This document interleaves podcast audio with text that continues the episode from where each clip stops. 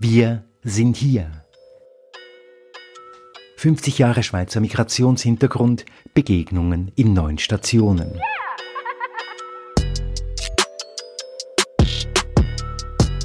Station 2, die 80er Jahre. Asylsuchende aus außereuropäischen Staaten, insbesondere Tamilinnen und Tamilen und kurdische Türkinnen und Türken.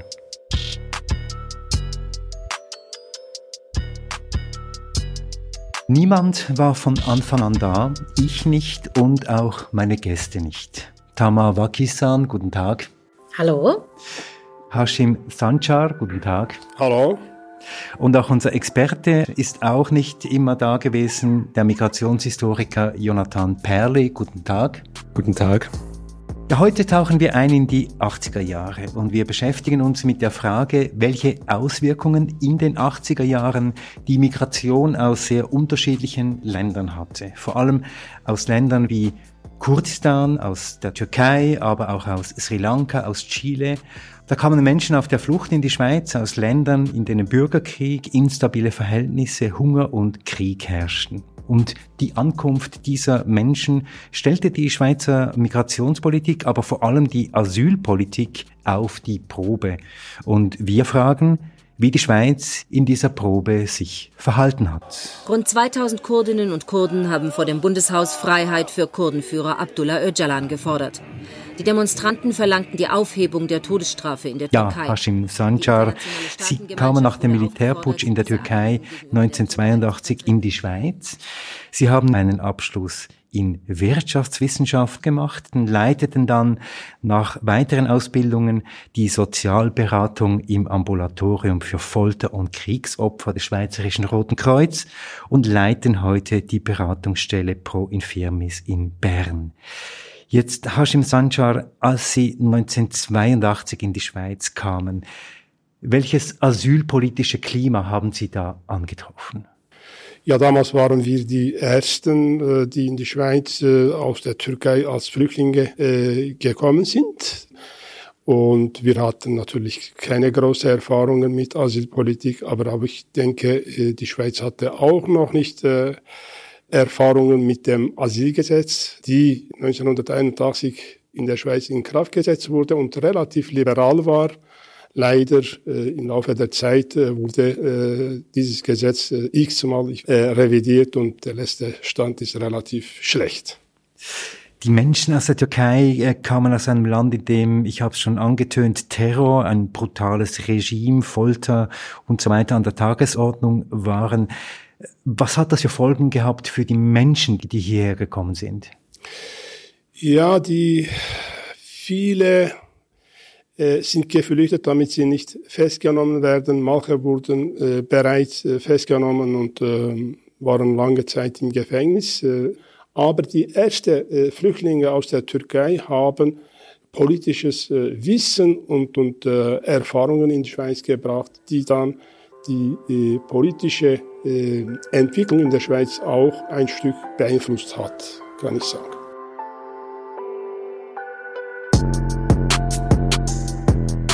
Darüber werden wir ganz sicher im Verlauf dieses Podcasts sprechen. Jetzt zu Ihnen, Tamawa Kisan. Sie sind Langentalerin, Sie sind in Langenthal geboren. Ihre Eltern wanderten aus Sri Lanka ein. Sie haben eine Banklehre gemacht, wechselten dann in den Journalismus, zuerst zum Jugendsender Joyce. Dann äh, hatten sie auf SRF einen eigenen YouTube-Kanal, Tama Gocha äh, weiterum bekannt und heute sind sie nebst vielen Erfolgen auf der Bühne Reporterin bei Now. Jetzt 80er Jahren, die Sie ja selber nicht erlebt haben. Was wissen Sie über diese 80er Jahre aus der Erzählung Ihrer Eltern? Ich weiß, dass damals meine Mutter 1985 in die Schweiz geflüchtet ist mit einem Kleinkind, meinem Bruder damals. Er war drei Jahre alt und ähm, ihre Geschichte hat mich natürlich geprägt als Tochter, ähm, weil ich weiß, dass sie viele Hürden ähm, nehmen musste und eigentlich eine Ausnahmeerscheinung war, weil ähm, aus Sri Lanka sind damals vor allem die jungen Männer alleine geflüchtet, haben sich ein Leben aufgebaut und dann ihre Frauen nachgeholt. Und meine Mutter war eine Ausnahme, weil sie alleine in die Schweiz gekommen ist. Mein Vater war damals noch in Saudi-Arabien als Architekt am Arbeiten und ähm, für sie war es eine enorm schwierige Zeit, ja. Von den 25.000 in der Schweiz lebenden Tamilen sind 2.000 von einer Rückschaffung betroffen. Eine Delegation überbrachte dem Bundesamt für Flüchtlinge eine Petition.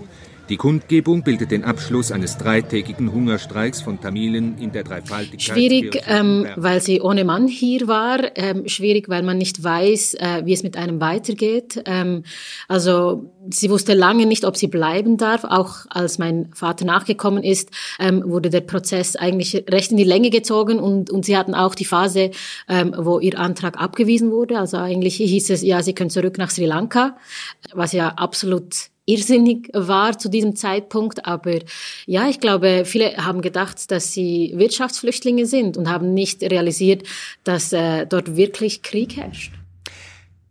Wie oft und wie häufig reden Sie mit Ihren Eltern über diese Zeit? Ist das so etwas, was in der Familiengeschichte präsent ist, diese 80er Jahre? Das ist, ich glaube, ein Phänomen, das durchgehend in der Schweiz so ist bei der tamilischen Diaspora, es wird nichts darüber gesprochen. Also die tamilische erste Generation, die in die Schweiz gekommen ist, die verdrängt ganz viel. Ich glaube, ganz viele Menschen haben Traumas, ähm, die eigentlich mit einem professionellen Psychologen angeschaut werden müssten. Durch die sprachliche Barriere jedoch äh, findet das nicht statt. Und ähm, ich glaube, die Überlebensstrategie, die viele Tamilen aus der ersten Generation für sich äh, entwickelt haben, ist Verdrängung und nach vorne schauen.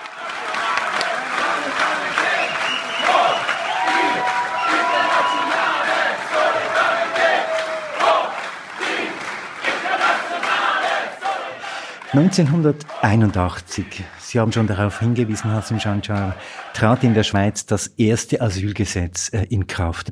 Hassan Sanchar, Sie haben dieses Asylverfahren durchlaufen. Welche Erinnerungen haben Sie daran?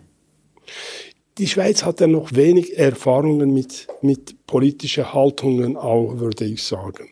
Ich habe während vier Jahren äh, gewartet und ich denke, man hat vor allem Fällen, die klar waren, äh, wenn jemand ein äh, Papier, äh, Stück Papier in der Hand hat, dass er im Gefängnis war oder dass er angeklagt ist und so weiter, die waren klare Fälle. Und wenn, niemand, wenn jemand nichts hatte, dann war es vielleicht auch klar. Aber dann gab es Leute, die gesucht wurden und gefährdet waren, aber keine Papiere und so weiter haben. Und das ist ja das Problem im Flüchtlingswesen. Ein Flucht kann man nicht lange im Voraus organisieren. Es ist, kommt plötzlich, ohne Vorbereitung, dann muss man äh, weg und dann hat man keine Papiere vielleicht mit sich. Äh, man kommt vielleicht äh, mit einer Jacke. Wir, sehen, wir sehen ja auch aktuell äh, die Situation, welche Wege die Leute äh, durchlaufen müssen. Und daher hat es damals relativ lange gedauert. Ich habe Glück gehabt, dass ich dann äh, arbeiten konnte und dann auch Sprachkurse selber besuchen konnte. Hatte ich auch äh, aus der Türkei im Rucksack eben ein Diplom. Von dem her waren wir ein bisschen privilegiert, indem wir äh, eine Ausbildung hatten, noch jung waren und flexibel waren, gesund waren, das kommt auch dazu. Und dann habe ich Asyl bekommen und so konnte ich dann mit einer Ausbildung anfangen, zum Glück, ja. Und da waren Sie ja nicht alleine mit diesen langen Fristen, mit dieser langen Wartezeit. Ein Teil unsere Kollegen, die konnten arbeiten. Äh, ein Teil konnte eben nicht arbeiten wegen diesem Arbeitsverbot. Ein Teil äh, waren, hatten gesundheitliche Probleme. Ein Teil waren ältere Leute mit Kindern vielleicht, die ja fast keine Chancen hatten auf dem Arbeitsmarkt. Aber was für die Türken und Kurden damals im Vordergrund stand, die Solidarität für eine gesellschaftliche Änderung in der Türkei, für eine Demokratisierung in der Türkei und auch politische Tätigkeiten hier. Und da äh, waren auch politische Organisationen noch stark. Und daher hat sich auch ein äh, Solidaritätsnetzwerk äh, entwickelt zwischen äh, schweizerische politische äh, Organisationen, Parteien und, und äh, kurdisch-türkische Organisationen, die sich ziemlich lange äh, entwickeln äh, konnte. Damals ein Demo ohne Türken Kurden, die mindestens ein Drittel der äh, Demo-Teilnehmerinnen äh, gemacht haben, gab es nicht. Rund 2000 Kurdinnen und Kurden haben vor dem Bundeshaus Freiheit für Kurdenführer Abdullah Öcalan gefordert. Die Demonstranten verlangten die Aufhebung der Todesstrafe in der Türkei. Die internationale Staatengemeinschaft wurde aufgefordert, diese Anliegen gegenüber der Türkei zu vertreten. Und wie war das mit dem Familiennachzug? Ich stelle mir vor, viele sind ohne die Familien hierher gekommen, haben einen Teil ihrer Familie oder die ganze Familie zurückgelassen. Wie haben Sie das erlebt? Also wer jemand äh, Asyl erhalten hat, konnte die dann die Familiennachzug äh, realisieren. Nach war, dieser langen Zeit des Wartens. Ja, das war äh, damals einfacher als heute. Ein Teil hat dann ihre Ehefrauen, Ehemänner oder Kinder und so weiter über Umwege dann Schweiz als Asylsuchende kommen lassen oder, oder, oder organisiert. Und ein Teil vielleicht konnte gar nicht. Und das war für diese Leute auch äh, ein schmerzhaftes Prozess. Ja. Bei der Zwischenbilanz heute in Basel, im Fall von der Familie Boiras, ist nicht viel Neues bekannt worden. Lösungen für den abgewiesenen türkischen Asylbewerber, für seine Frau und für seinen Sohn Dursun sind nicht in Sicht. Betreut wird Familie Boiras von dieser Patenschaftsgruppe da. Sie ist beim Bund und auch beim Kanton vorstellig geworden und hat dann ein Drittland gesucht für eine Ausreise. Jetzt haben Sie die Routen angesprochen, die Schlepper. Wie war das damals organisiert? Wie kam man zu dieser Zeit in die Schweiz? Es gab professionelle Schlepper, die gegen Geld, 4.000, 5.000 Franken die Reise vor allem äh, mit äh, gefälschten äh, Pässe organisiert haben. Manche sind über die grüne Grenze, manche über Kanäle der politischen Organisationen, die sich auch dann organisiert hatten, vom Griechenland bis in die Schweiz. Es war so ein, in Anführungszeichen, vielfältiges Netzwerk, kann man sagen, ja. Und jetzt wie war das mit der Anerkennung? Ich habe nachgelesen, dass in dieser Zeit eben die Anerkennungsquote relativ gering war. Das war relativ gering, weil der Begriff anerkannter Flüchtling ist ja relativ eng äh, gefasst. Und damals äh, viele Leute hatten keine Papiere oder auch keine direkte äh, persönliche äh, Gründe für, für äh, Asylgesuch, sondern äh, weil sie in einem Ort äh, leben, wo das ganze Dorf äh, von der Landkarte ausgewischt wurde, aufgehoben wurde. Und diese Leute hatten dann keine persönliche, persönliche äh, Gründe und deshalb bekamen sie äh, kein Asyl. Und jetzt haben Sie gesagt, dass es äh, eben diese Solidaritätsgruppen gab. Die sogenannte Asylbewegung hat sich ja in den 80er Jahren äh, formiert. Was hat das für eine Bedeutung gehabt für Sie? Das war äh, für uns, aber auch für die äh, Organisationen hier, denke ich, eine Unterstützung. Das gab uns auch ein Stück Kraft. Das ist äh, tatsächlich äh, internationale Solidarität, die man dann schreit. Und diese internationale Solidarität findet auch hier ihre Bedeutung. Aber auch auf persönlicher Ebene. Ich erinnere mich heute immer noch und begegne eine Kollegin und sage ich hier jedes Mal, Sie war damals die erste Person, die mich dann nach Hause äh, zu einem Kaffee eingeladen hat mit ihrem äh, Partner. Und, äh, und wir haben heute nach 38 Jahren immer noch äh, Kontakt. Wie waren denn die Schweizer damals? Waren die aufgeschlossen gegenüber diesen Flüchtlingen ganz generell oder wie würden Sie das sagen? Oder war das einfach jetzt mal diese normale schweizerische Zurückhaltung, die Sie da gespürt haben? Ich denke, äh, war es wahrscheinlich nicht wahnsinnig viel anders als, als heute. Es gab äh, damals auch Leute, die gegen äh, Ausländer, gegen Flüchtlinge und so weiter waren. Und heute gibt es auch, aber es gab auch äh, Leute, die offen waren und sind auch heute offen. Damals, als wir gekommen sind, habe ich festgestellt, es gab wenig Informationen. Und viele Leute waren äh, ein bisschen Hunger nach Informationen. Wir haben äh, am Flüchtlingstag und so weiter Stände gehabt und wir haben versucht, vor allem Informationen zu vermitteln. Mit der Zeit, äh, die Achse hat sich vom äh, Informationen zu Essen äh, verschoben. Aber das Essen spielt da ja doch auch eine Rolle, oder? Ja, damals und immer noch, heute kann man sagen, die Dönerkebab, die überall gestanden sind, äh, haben ja immer noch eine Bedeutung. Ja, das war ja neu, oder? Das war damals neu und die Leute kamen und sagten, ist das ein Stück Fleisch oder wie macht man diese, diese äh, äh, rollende äh, Stück Fleisch und so. Also viele hatten keine Ahnung. Metin Z hat Glück gehabt. Er ist einer der wenigen, denen es gelungen ist, in der Schweiz als Flüchtlinge anerkannt zu werden. Nur 5% der Asylsuchenden waren es letztes Jahr. Der Fall von Metin Z ist klar. Er wird in der Türkei wegen politischer Tätigkeiten gesucht. Ihm droht eine erneute Gefängnisstrafe. Auf einen Punkt möchte ich noch zu sprechen kommen, ganz speziell, und das sind Institutionen, die sich gebildet haben in der Schweiz, um Menschen mit Foltertraumas äh, zu behandeln. Sie waren ja da mitbeteiligt, Hasim Sanchar. Was hat das für eine Bedeutung gehabt, dieses Zentrum des Schweizerischen Roten Kreuzes? Therapiezentrum SRK für äh, Flüchtlinge war damals entstanden, äh, nachdem eine Bedarfsabklärung gemacht äh, wurde. Wir haben äh, festgestellt, dass ein Viertel, mindestens ein Viertel der anerkannten Flüchtlinge gefoltert waren, traumatisiert waren und Hilfe brauchen. Und äh, dann hat SRK diese Aufgabe in die Hand genommen. Es hat eine Weile gedauert, bis man äh, so weit war. Es gab auch ein Machbarkeitsstudie und so weiter. Man hat auch äh, die Erfahrungen in den anderen Ländern geschaut, wie macht man das und so.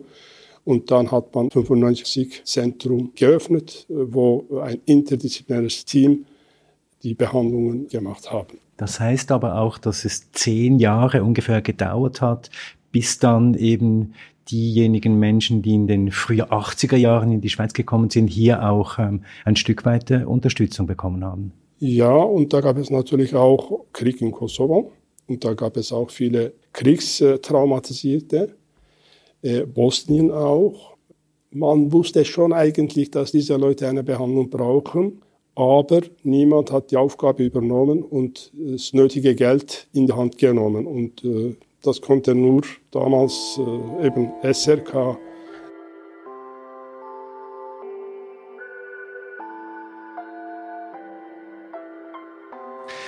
Tamawaki-san, Sie haben jetzt äh, aufmerksam zugehört. Erkennen Sie ein Stück der Geschichte Ihrer Eltern jetzt in der Geschichte, die Hashim Sanchar hier erzählt hat?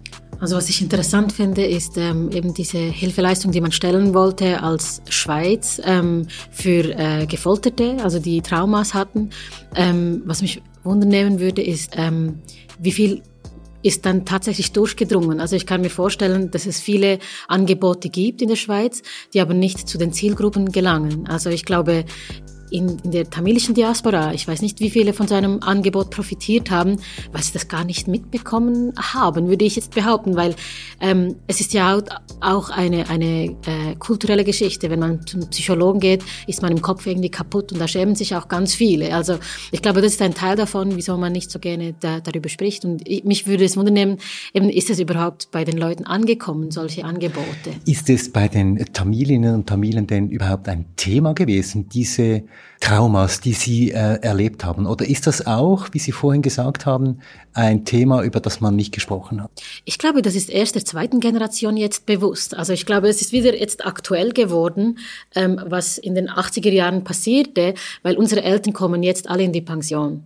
Und ähm, äh, viele haben nicht genug Jahre in der Schweiz gearbeitet, um eine äh, vernünftige Rente zu bekommen. Viele sind auf Ergänzungsleistungen angewiesen, äh, damit sie über die Runden kommen, obwohl sie eben ein Leben lang ähm, fleißig gearbeitet haben. Das, das äh, äh, erkennt man ja heute mittlerweile an. Und jetzt beschäftigen sich die Menschen plötzlich mit sich selber wieder. Und ich glaube, wir in der zweiten Generation sind viel mehr sensibilisiert auf solche Themen und sind viel aufmerksamer und wissen, dass es solche Angebote gibt und dass man ohne Scham solche Angebote auch nutzen kann. Jetzt haben Sie gesagt, äh, meine Eltern oder die Generation meiner Eltern hat äh, ihr, Leben lang hier äh, gearbeitet, hat hier auch ihren Teil beigetragen. Aber am Anfang, Hasim Sanchal hat das ja gesagt, galten sie eigentlich als die klassischen Wirtschaftsflüchtlinge. Und als Drogendealer. Ich glaube, das waren die Vorurteile. Ich glaube, für die Schweizer war es sehr speziell im Vergleich zu den äh, Kurden und äh, ähm, anderen Flüchtlingen, die in die Schweiz bis dahin gekommen sind, kamen plötzlich diese Dunkelhäutigen. Die sind so anders als wir. Und äh, ich glaube, es ist ganz natürlich, dass man Angst von etwas hat, das man nicht kennt. Und diese Tamilen waren für die Schweizer damals extrem fremd. Ähm, wir haben ganz anders gerochen wegen unserem Essen. Ähm, äh, wir sehen total anders aus. Und in den 80er Jahren war diesen wilden Frisuren, ähm, so afroähnlich, würde ich jetzt das mal beschreiben, ähm, war damals in. Und, und äh, es waren ganz viele junge Männer, die alleine hierher gekommen sind und sich äh, durch Langeweile an, an äh, öffentlichen Orten sich versammelt haben, wie Bahnhöfe, wie Sie es beschrieben haben. Und ich glaube, man hatte ein äh, sehr negatives Bild. Und es ist ja schwierig, sich in die Lage eines anderen zu versetzen. Und ich weiß noch, wie mein Vater mir gesagt hat, als er ähm, mit dem Zug gefahren ist, ist da damals eine Gruppe äh, Schweizer Männer auf ihn zugekommen. Er war damals alleine und er hat richtig Angst gekriegt und die haben ihm irgendwas von Drogen vorgeworfen, weil es vereinzelt Leute auch in, in, in seinem Camp gab, die, die solche Sachen gemacht haben, was natürlich äh, nicht in Ordnung war. Aber dann wurden alle unter Generalverdacht auch gestellt. Und ähm, mit der Zeit hat sich ja immer gezeigt, die Leute werden in der Schweiz auch gebraucht. Also ich glaube, wir können uns ein Leben in der Schweiz ohne ähm, ähm, Migranten nicht mehr vorstellen. Und ähm, ich glaube, es braucht einfach Zeit, bis sich die Menschen akklimatisieren und verstehen, hey, zum Beispiel jetzt meine Eltern, das sind fleißige Menschen, haben ähnliche Werte wie die Schweizer, obwohl wir von einem total anderen Kontinent herkommen und andere kulturelle Prägungen haben. Es braucht einfach Zeit. Und äh, wo Unterschiedliches aufeinander trifft, da sind äh, Reibungen vorprogrammiert. Die Stimmung im Volk ist nicht gerade so gut, weil man in den Medien überall sagt, wir müssen die Leute alle zusammen aufnehmen. Aber woher sollen wir das letzte Ende, wenn wir so viele Ausländer müssen aufnehmen. Und die Tamilen die sind uns so wahnsinnig fremd. Ihre Art, die Kultur, in allem zusammen. Und das macht uns ein bisschen Angst. Das ist mir nicht alles so durchsichtig. Zum Beispiel, wie sie hierher gekommen sind, in dieser grossen Zahl. Nicht? Oder, aber ich glaube, man kann es nicht einfach irgendwo äh, in eine Höhle zurückschicken. Irgendeine Lösung muss man finden für die Probleme, die sie haben. Nicht? Und was passiert in dieser Zeit, in dieser zum Teil auch langen Zeit, wo man unglaublich viel lernen muss und wo eine sogenannte Integration stattfinden sollte? Ich glaube, Integration ist so ein Wort, das so oft gebraucht wird, aber nicht wirklich stattfindet. Also ich glaube, gerade die Tamilen haben Mühe, sich wirklich zu integrieren. Ich glaube, wir sind perfekt assimiliert. Wir wissen, wie man unter dem Radar fliegt. Ähm, man macht keine Probleme. Auf jeden Fall nicht gegenüber Schweizern, das macht man nicht. Ähm, man arbeitet fleißig, weil in der Schweiz gilt einfach eine Regel. Wer funktioniert, wird akzeptiert. Und äh, Tamilen funktionieren perfekt und ähm, äh, haben sich auch schön untergeordnet, sind nicht böse aufgefallen. Und erst die zweite Generation fängt jetzt an, hey, wir sind gebildete Leute, wir können äh, etwas aus unserem Leben machen, oder? Und müssen nicht äh, in der Küche arbeiten, in den Fabriken arbeiten und einfach in der untersten Schicht, oder? Und was heißt das jetzt unter dem Radar durchgehen? Was heißt das? Wir fallen sowieso schon auf als braune Menschen. Das gilt auch noch für meine Generation. Ich, wenn ich einen Raum betrete, weiß ich, die Menschen registrieren als erstes mein Äußeres und in meinem Fall ist äh, meine Hautfarbe halt anders und das fällt auf. In meinem Job konnte ich es zum Vorteil nutzen, aber für viele andere ist es äh, auch ein Nachteil. Nach außen fällt man auf, man versucht da irgendwie nicht zu provozieren oder? Wenn man sowieso schon auffällt, ähm, möchte man nicht noch auf sich aufmerksam machen in einer negativen Art und Weise. Also Aber glaube, im Privaten, im Zurückgezogenen, da lebt man ein Stück weit die... In, in, der eigenen Gesellschaft ist man echter unterwegs. Da können Konflikte ausgetragen werden. Man nimmt, entnimmt es ja auch den Medien ab und zu, dass es Schlägereien unter Tamilen gibt und, ähm, und, und dass es Probleme gibt, die, die man dort austrägt, weil man einfach in seiner eigenen Community sich selber sein kann, auch mit den Schattenseiten, auch mit dem Negativen. Aber man sieht sehr, sehr selten äh, Meldungen von Tamilen, die andere angreifen, also Leute, die nicht Tamilen sind. Herr Hilsbrunner, in gewissen Zeitungen kann man immer wieder lesen, die Tamilen da wollen ja überhaupt nicht arbeiten. Wie seht ihr das? Das ist eigentlich bei uns gar nicht der Fall. Ich sehe das gar nicht so. Sie sind sehr willig zum Arbeiten. Wir gehen ja seit dem Ende Juni gehen wir Alltag hier in Jura mit denen, gehen die Weiden putzen und Wälder putzen. Wir putzen die Wälder putzen vom Holzschlag und sie Häufen aufbiegen, dass man nachher mit den Pflanzen zwischen In dieser Zeit äh, war in Sri Lanka ein Bürgerkrieg und relativ heftig. Und nach meiner Einschätzung, da kamen wenig Flüchtlinge mit äh, politisch äh, Führungspositionen, weil die hat man vor allem dort gebracht. Und die, die hier waren, äh, ein Teil äh, hat in dieser Zeit versucht, nach Kanada zu gehen und sind auch gegangen, wenn ich mich richtig äh, erinnere. Und äh, der andere Teil hat vor allem in Gastronomie gearbeitet und die waren fleißige äh, Mitarbeiter in Gastronomie. Und äh, ja, wie Sie vorher erwähnt haben, möglichst unauffällig zu werden und möglichst gut arbeiten und sogar mit niedrigen Löhnen, auch damals. Darf ich noch hier ein, einhaken. Ähm, das mit Kanada stimmt total. Also meine ganze Verwandtschaft war mal ursprünglich in die Schweiz geflüchtet, aber da die politische Lage so instabil war und viele äh, Asylanträge abgelehnt wurden und man wusste, ähm, die Politik in Norwegen und in Kanada ist offener, sind wirklich alle, die mal in der Schweiz waren, abgesehen von meiner Familie, nach Kanada weitergereist. Ähm, das fand ich auch noch faszinierend. Und äh, dort sind sie anders aufgegangen. Also viele wurden selbstständig und konnten ein Business aufziehen. Und ich finde das noch faszinierend. Ein Volk, das eigentlich gut gebildet ist, ähm, viel Wert auf Bildung auch legt, ähm, in der Schweiz sich nicht so entwickeln konnte, wie es vergleichsweise in Kanada möglich war. Wie war das denn in Ihrer Familie? Wie, Sie haben gesagt, Ihr Vater war Architekt. Wie hat er sich hier entwickeln können? Gar nicht eigentlich. Also er ist äh, in die Schweiz gekommen, hatte ganz am Anfang äh, in Thun, glaube ich, genau, einen äh, Job bei einem Architekten, äh, wo er arbeiten konnte. Ähm, er hatte dann aber zweimal traumatische Erlebnisse im Winter mit dem Auto, wo er geschleudert war.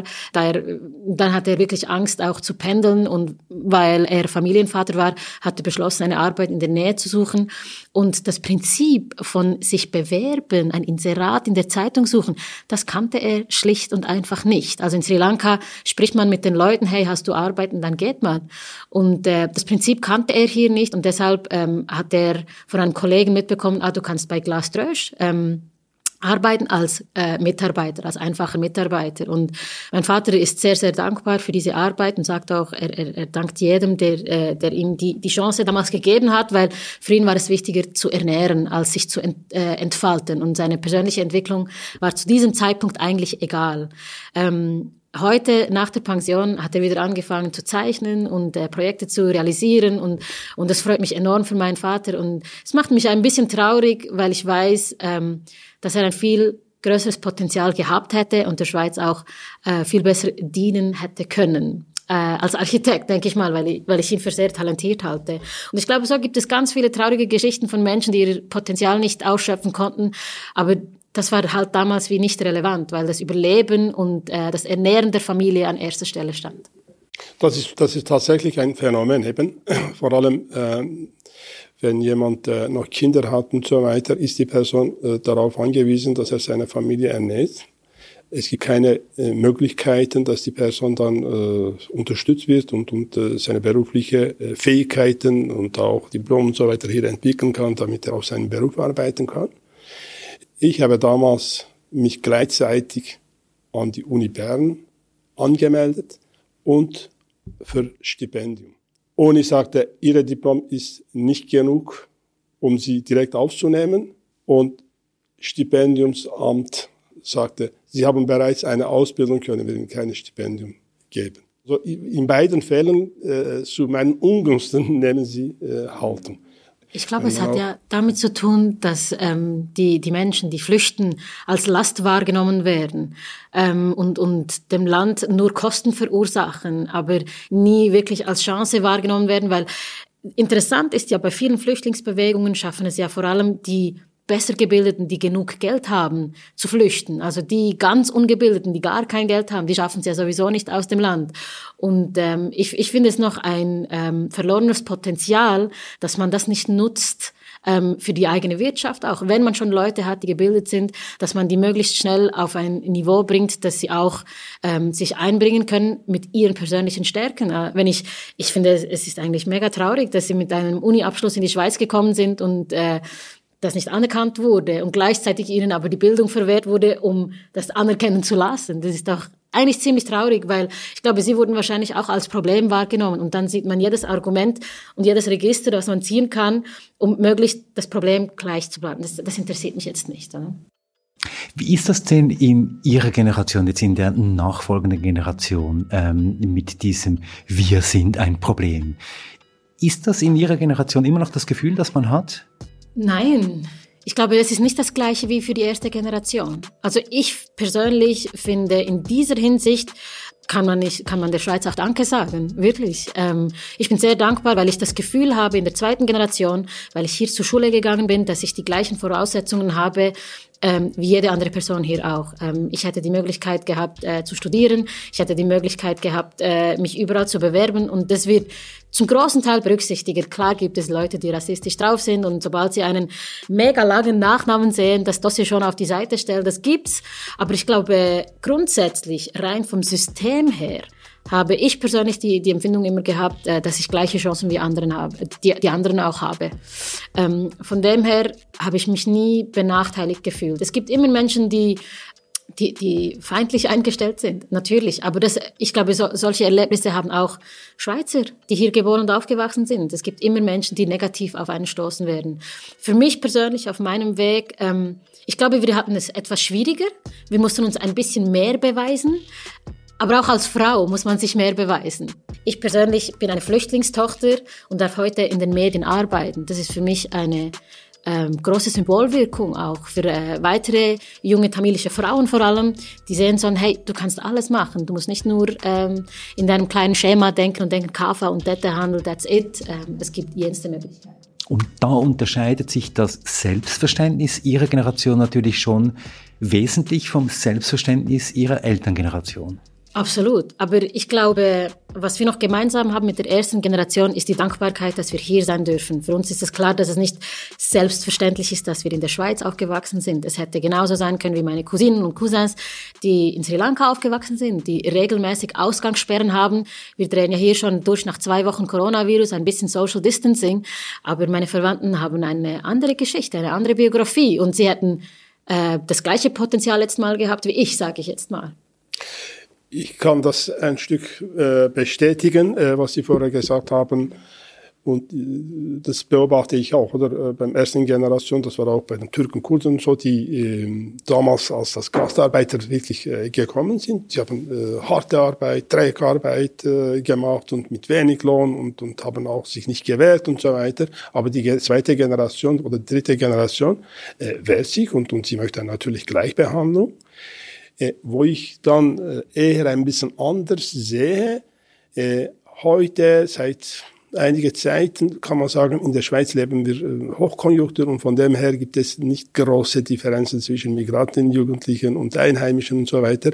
Aber wenn es dann hart wird, wenn die Arbeitslosigkeit steigt und wenn Lehrstellen knapp werden, wie es in der Vergangenheit der Fall war, dort wird dann schon selektiert und werden und dass sie doch dann äh, nicht gleiche äh, Zugang zum Arbeitsmarkt haben wie die Einheimischen oder wie die äh, Müller und Meier und so weiter. Das wären dann eben die mit dem langen Namen. Und da schließt sich gleich meine Frage an, äh, Tamawaki-san, ob jetzt das auch heißt, dass Sie keine Rassismuserfahrungen mehr machen heute als Jugendliche der zweiten Generation? Das würde ich nicht sagen. Ich glaube, in der Schweiz ist es ziemlich unterschwellig, die Form von Rassismus, äh, die man erfährt. Ich glaube, ich habe den Vorteil, dass ich eine Frau bin. Ich glaube wirklich, dass Männer mehr Rassismus direkt erfahren als Frauen. Ich weiß nicht, woran das genau liegt, aber ähm, unterschwelligen Rassismus ähm, äh, äh, erlebt man recht viel. Ähm, und äh, es hat ganz kleine äh, Sachen wie zum Beispiel,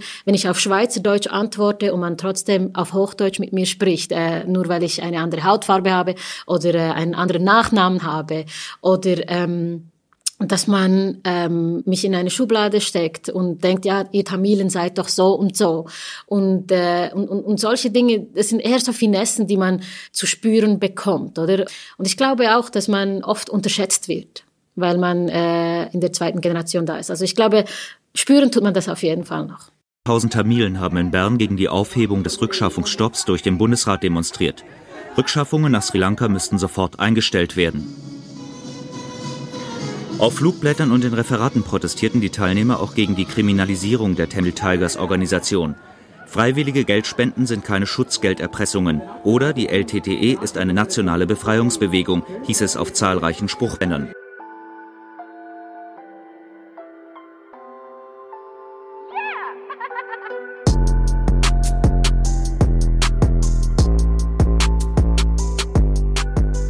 Wechseln wir die Perspektive und kommen wir zum Gespräch mit unserem Experten, mit äh, Jonathan Perli. Jonathan Perli, Sie sind Migrationsforscher, Sie sind Historiker, arbeiten an der Universität Fribourg zu Fragen der Migration in der Schweiz und stellen im Moment auch nebst Ihrer wissenschaftlichen Arbeit oder in Ihrer wissenschaftlichen Arbeit ein großes Archiv der Schweizer Asylbewegung äh, zusammen. Jonathan Perli, wenn wir jetzt in diese 80er Jahre hineinschauen, sind diese 80er Jahre auch aus Ihrer Perspektive sozusagen die Jahre des Asylwesens in der Schweiz? Die 1980er Jahre waren sicher ein äh, Wendepunkt. Es wurde schon erwähnt, dass bevor die kurdischen und türkischen Flüchtlinge in die Schweiz kamen in den frühen 80er Jahren, auch schon äh, Leute aus Chile geflohen sind in den 1970er Jahren.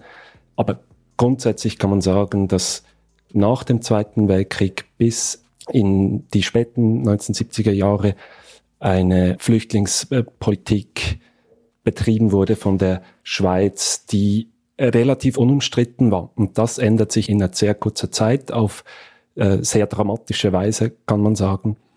Und ein anderer Faktor, aber der mir auch sehr wichtig scheint, ist die erinnerungspolitische ähm, Dimension und Ebene, weil die Flüchtlingspolitik der Schweiz im Zweiten Weltkrieg, die war in der unmittelbaren Nachkriegszeit nicht so ein großes Thema, wie man das vielleicht heute denken würde. Der Bundesrat und ähm, das Establishment hat es eigentlich geschafft, dieses Thema, äh, wie hat sich die Schweiz im Zweiten Weltkrieg verhalten, recht schnell wieder zu beruhigen oder gar nicht erst richtig aufkommen zu lassen diese Diskussion über die Rolle der Schweiz im Zweiten Weltkrieg nimmt eigentlich erst in den 1970er Jahren und dann äh, in den frühen 1980er Jahren eine große, breitenwirksame Dimension an. Und das Asylgesetz, das in den 1970er Jahren entsteht, war auch ein Stück weit ein Versprechen, das wird nicht wieder geschehen. Das Gesetz kommt, tritt 1981 in Kraft und Zufällig steigen zur gleichen Zeit die Asylgesuche und einige Leute hatten das Gefühl, hier zeigen sich in der Schweiz wieder Verhaltensmuster der Behörden in Teilen der öffentlichen Meinung, die an ein eben überwunden geglaubtes Kapitel der Geschichte erinnern. Würden Sie denn sagen, es hat sich gewissermaßen die Geschichte, die man eigentlich ein Stück weit aufgearbeitet hatte, die Geschichte der Schweiz im Zweiten Weltkrieg, die wiederholt sich dann ein Stück weit in den 80er Jahren? Würden Sie so weit gehen? Äh, was man sicher sagen kann, ist, dass der Vergleich, der Bezug viel gemacht wird in jener Zeit. Man kann vielleicht ein Beispiel geben, wo das sehr anschaulich wird. Und zwar gab es ähm, den berühmt-berüchtigten J-Stempel während des Zweiten Weltkriegs. Und diese Abmachung und äh, diese Praxis, das hatte zur Folge, dass die Leute, die so ein J im, im Pass hatten, an der Grenze gleich schon äh, abgewiesen werden konnten. Und in den 1980er Jahren haben die Schweizer Zoll- und Grenzwachtkorps ähm, ein R-Stempel für Refoulé eingesetzt. Und der hat ziemlich genau gleich ausgesehen und hat natürlich nicht die gleich dramatischen Auswirkungen im ersten Moment, aber die Praxis, dass man Leute sehr sichtbar im Pass äh, abstempelt als unerwünscht, das war eben eine Parallele, die nicht von der Hand zu weisen war. Und darüber zum Beispiel gab es dann eine große Polemik und letztlich ähm, hat man diesen R-Stempel wegen dieses öffentlichen Drucks abgeschafft. Allerdings muss man hinzufügen, in genau dem Moment, wo technisch eine andere Lösung zur Verfügung stand, also sprich äh, elektronisch dann äh, registriert werden konnte. Jetzt wenn wir, wenn wir jetzt die äh, Asylpraxis der Schweiz bis zu den 80er Jahren äh, uns anschauen, dann war die ja relativ äh, liberal. Sie wurde dann aber in den 80er Jahren restriktiv. Würden Sie sagen, äh, da spielt auch so etwas mit, was äh, Tama Wakisan vorhin äh, gesagt hat, die ist ein Stück weit zurückhaltender oder vielleicht sogar unausgesprochener Rassismus, der sich ja äh, da manifestiert? Das ist zumindest für die frühen 1980er Jahre vielleicht auch noch zu diplomatisch ausgedrückt in gewisser Weise. Ich meine, einerseits hat man beim Gesetz, äh, beim Asylgesetz, das ähm, ab 1973 ausgearbeitet wurde, sehr darauf geachtet, also dieses Gesetz diskriminiert nach seinem Text nicht, äh, woher die Leute kommen, welche Hautfarbe sie haben, welche politischen Ansichten und so weiter.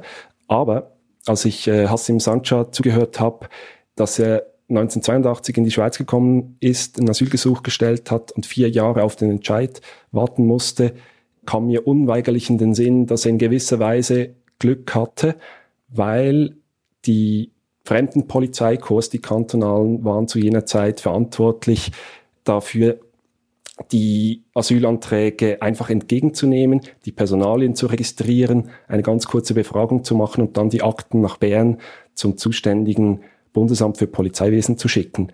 Das wäre eigentlich gesetzlich ganz klar geregelt gewesen, kein Spielraum für die Fremdenpolizei, irgendetwas selbst zu entscheiden. In der Praxis kam es aber je nach Kanton unterschiedlich, muss man sagen, aber doch sehr häufig vor, dass gewisse Leute es gar nicht erst schafften, ihr Gesuch äh, einzugeben. Und das konnte von relativ harmlos man muss dann halt einfach am nächsten Tag mit einer Schweizerin oder einem Schweizer in Begleitung nochmal hingehen oder mit einem Brief von einer Solidaritätsgruppe oder von einem Hilfswerk. Und dann geht's dann schon bis zu sehr dramatisch, dass die Leute ähm, quasi beim Stellen des Gesuchs verhaftet äh, wurden und dann ohne großes Federlesen äh, ausgeschafft. Dann ist das ohne äh, Rassismus nicht nachvollziehbar, warum das äh, möglich sein sollte.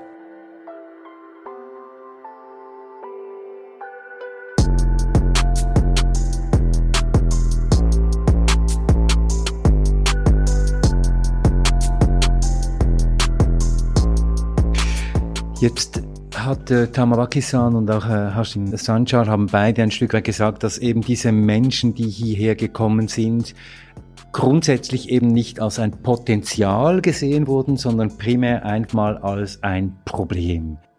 Für viele war die einzig äh, plausible Erklärung, warum jetzt Anfang der 80er Jahre plötzlich viel mehr Asylgesuche gestellt werden und, und aus Ländern der dritten Welt, dass es äh, sich hier um ähm, Wirtschaftsflüchtlinge handelt und dass das wegen der restriktiven ähm, Einwanderungspolitik, die die Schweiz ab den 70er Jahren äh, betrieben hat, nicht geht. Man muss sich vor Augen führen, seit dem späten 19., Anfang des 20. Jahrhunderts gibt es einen, einen starken äh, Überfremdungsdiskurs in der Schweiz.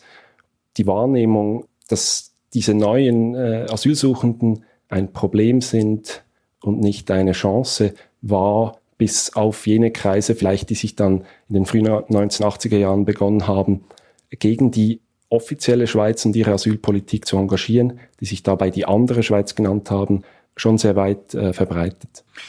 Es gab ja in diesen 80er Jahren die Geburt einer Asylbewegung. Jetzt, wie hat sich diese Asylbewegung denn äh, gebildet und was war denn eigentlich das Ziel dieser Asylbewegung?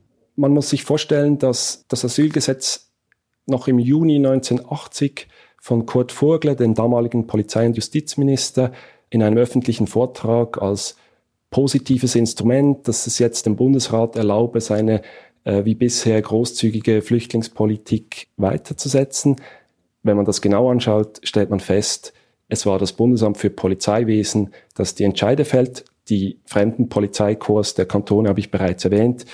Und dann, wenn ein negativer Entscheid gefällt wurde, gab es die Möglichkeit zu rekurrieren beim Beschwerdedienst des eidgenössischen Polizei- und Justizdepartements. Das heißt, der Beschwerdeweg war auf das gleiche Departement beschränkt, das auch den ähm, erstinstanzlichen Entscheid fällt. Und dann Leute in der Drittwelt-Solidarität oder sonst im linksalternativen oder kirchlichen Spektrum, die auf Leute getroffen sind, die Geschichten erzählt haben, wie sie von der Fremdenpolizei äh, willkürlich abgewiesen werden, schlecht behandelt, eben Geschichten, dass Leute direkt ausgeschafft werden. Also diese Diskrepanz, denke ich, stand am Anfang, dass ähm, sich Leute zu engagieren äh, begonnen haben. Und diese Asylbewegung, die hat ja genau an diesem Punkt äh, angesetzt und zumindest darauf hingewirkt, dass die Verfahren anders werden, dass die Verfahren fairer werden und dass sie auch äh, transparenter werden. Aber da war ja der Erfolg nicht wahnsinnig groß. Ja, das ist, finde ich, eine erstaunlich äh, komplexe oder schwierig zu beantwortende Frage im Ergebnis, weil tatsächlich, was ähm, die Asylbewegung stark gemacht hat, war, weil die Asylpraxis so eine geheimniskrämerisch gehandhabt wurde von den Behörden, hat man einfach sehr viel äh, dokumentiert, also äh, Entscheide gesammelt, die Weisungen und ähm, Zirkulare der Behörden, die eigentlich nur amtsintern öffentlich sind. Und äh, man hat also über die Praxis eine neue äh, Sichtbarkeit hergestellt und auch, weil der Beschwerdedienst äh, im EJPD ja als Feigenblatt galt ähm, und, und sehr, sehr wenig korrigiert hat der Praxis der ersten Instanz, auch öffentlich zur Debatte gestellt, ob, es ob sich die Behörden eigentlich überhaupt äh, an das Gesetz, an das Recht äh, selber halten oder nicht. Erfolgreich war ja aber die äh, Bewegung dann außerhalb, also mit Öffentlichkeitsaktionen, mit Aktionen in der Öffentlichkeit, auch mit den Festen, die äh, Hausin Sanchar vorher angesprochen hat, indem man eben die Öffentlichkeit mobilisiert hat. Man hat die Asylpraxis eigentlich zu einem öffentlichen Streitgegenstand äh, gemacht. Und das führt dann dazu, dass in der dritten Asylgesetzrevision von 1990 oder macht das möglich, dass dort ähm, eine Mitte-Links-Koalition durchsetzt, dass eine verwaltungsunabhängige Rekurskommission geschaffen werden soll. Also das Prinzip der Gewaltentrennung ähm, kann man jetzt etwas verkürzt sagen, dass das Eingang findet ins Asylrecht, ist maßgeblich dem, dem Aktivismus zu verdanken. Auf der anderen Seite ist das Asylrecht an sich weniger liberal geworden und deshalb ist es schwierig letztlich zu beantworten, wie viel man da erreicht hat. Herr Dr. Zuber, wie kommen Sie dazu, Tamilen aufzunehmen, die von einer Ausweisungsverfügung bedroht sind und in Inserat Leute suchen, die ebenfalls Tamilen als ihre persönlichen Gäste würden aufnehmen würden? Seit zwei Jahren kennen wir Tamilen, weil sie in der Nähe in einem Barackenlager wohnen. Und es hat sich eine persönliche Beziehung gegeben durch gegenseitige Einladungen zum Essen oder zu einem Spaziergang oder etwas. Seit dem Bundesratsentschluss hat sich die Situation insofern geändert, dass wir jetzt plötzlich mit der Ausweisung müssen rechnen von unseren Freunden. Und da setzen wir uns zur Wehr. Und wir haben uns entschlossen, eine Aktion zu starten, die äh, hoffentlich äh, die nötige Lösung bringt vom Problem. Wie sind die Reaktionen auf Ihre Inserat? Jetzt äh, vielleicht auch an Sie, äh, Tama Wakisan und äh, Hassin Sanchar. Wie hat sich denn diese Zeit dieser Asylbewegungen und auch dieser Solidarisierung auch zwischen Schweizerinnen und Schweizern und Menschen aus Sri Lanka, aus der Türkei und aus anderen Ländern, wie hat das denn dieses Land verändert? Wie würden Sie das äh, formulieren? Was meine Familie persönlich geprägt hat, ist ähm, eine andere Schweizer Familie, die Familie Biedermann, ähm, die, die ähm, auch bei Amnesty International aktiv waren und die meine Familie extrem unterstützt haben während dieser Zeit. Also wie ich erwähnt habe, äh, wurde ja ihr Antrag ursprünglich abgelehnt äh, auf Asyl und äh, sie haben dann sich dafür eingesetzt und haben meine Eltern auch begleitet, äh, um, um das anzufechten. Und äh, ich glaube, alleine hätten es meine Eltern nicht geschafft. Und ich glaube, da entstehen eben diese Beziehungen äh, zu, zu, Menschen, die man ganz früh in der Schweiz kennenlernt, die dann ein Leben lang halten, oder? Und ähm, auch eine Bindung. Und ich glaube, die Schweiz hat es insofern verändert, indem ich sagen kann, dank der Migrationspolitik und dank der Migration von verschiedensten Völkern ist dieses Land bunter geworden und bunter ist in meinen Augen besser.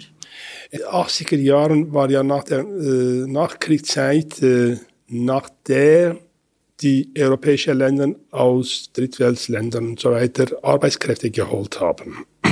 Und in dieser Zeit hat sich vor allem eine Flüchtlingsbewegung entwickelt und äh, in der Schweiz, äh, vielleicht auch in den anderen Ländern, gab es natürlich auch eine äh, Solidaritätsbewegung aus der politischen Parteien, kirchlichen Organisationen, Einzelpersonen, diese Studentenbewegung, die sich dann organisiert haben. Äh, man hatte auch Auseinandersetzungen in der Schweiz auch. Die Fischen-Affäre ist auch in den 90er Jahren in die Öffentlichkeit gekommen. Und da gab es natürlich auch Auseinandersetzungen mit eigener Regierung, eigenem Staat. Und dort hat man auch ein Stück festgestellt, okay, diese Leute brauchen unsere Solidarität, persönliche Solidarität, internationale Solidarität, aber auch Solidarität mit, äh, mit, mit diesen Leuten hier. Wie ist das aus der Perspektive der äh, Tamilinnen und Tamilen? Fragen der Demokratie, Fragen der Menschenrechte, wurden die auch aus Ihrer Sicht hier und in Bezug auf Sri Lanka und auf die tamilische Situation verhandelt? Ich glaube, ähm, also die Tamilen haben ja sehr viel demonstriert, auch äh, für die Rechte der Tamilen in Sri Lanka. Und ähm, ich war auch schon an jensten Demos damals mit meinen Eltern zusammen, wir wurden mitgenommen. Ähm, und ich glaube, man war recht oft sehr enttäuscht ähm, von dem Nichtstun von den internationalen Staaten. Man hat äh, zugesehen, wie ein Genozid aus meiner persönlichen Sicht äh, vollzogen wurde und hat nicht ähm, ähm, Änderungen vorgenommen. Das ist auch der Grund, weshalb die Tamilen in der Schweiz sind. Und äh, ich glaube, es, es ist definitiv zu wenig geschehen. Ja, vielen Dank, Tama Wakisan. Vielen Dank, Hasim Sanjar. Vielen Dank, Jonathan Perli, für dieses Gespräch.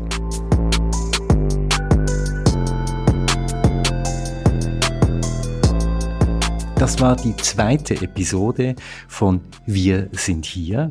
In der kommenden Folge geht es dann um die Romandie und um die Frage, warum die politische Teilhabe in den Kantonen und Gemeinden der Westschweiz so viel weniger ein Problem war und ist als in der deutschsprachigen Schweiz.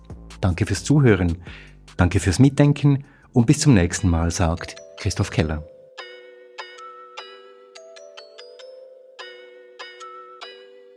Wir sind hier. 50 Jahre Schweizer Migrationshintergrund, Begegnungen in neun Stationen. Ein Podcast zum 50-jährigen Bestehen der Eidgenössischen Migrationskommission zu hören auf Spotify, auf Apple Podcasts und auf der Webseite www.ekm.admin.ch. Eine Produktion von Podcast Lab im Auftrag der Eidgenössischen Migrationskommission.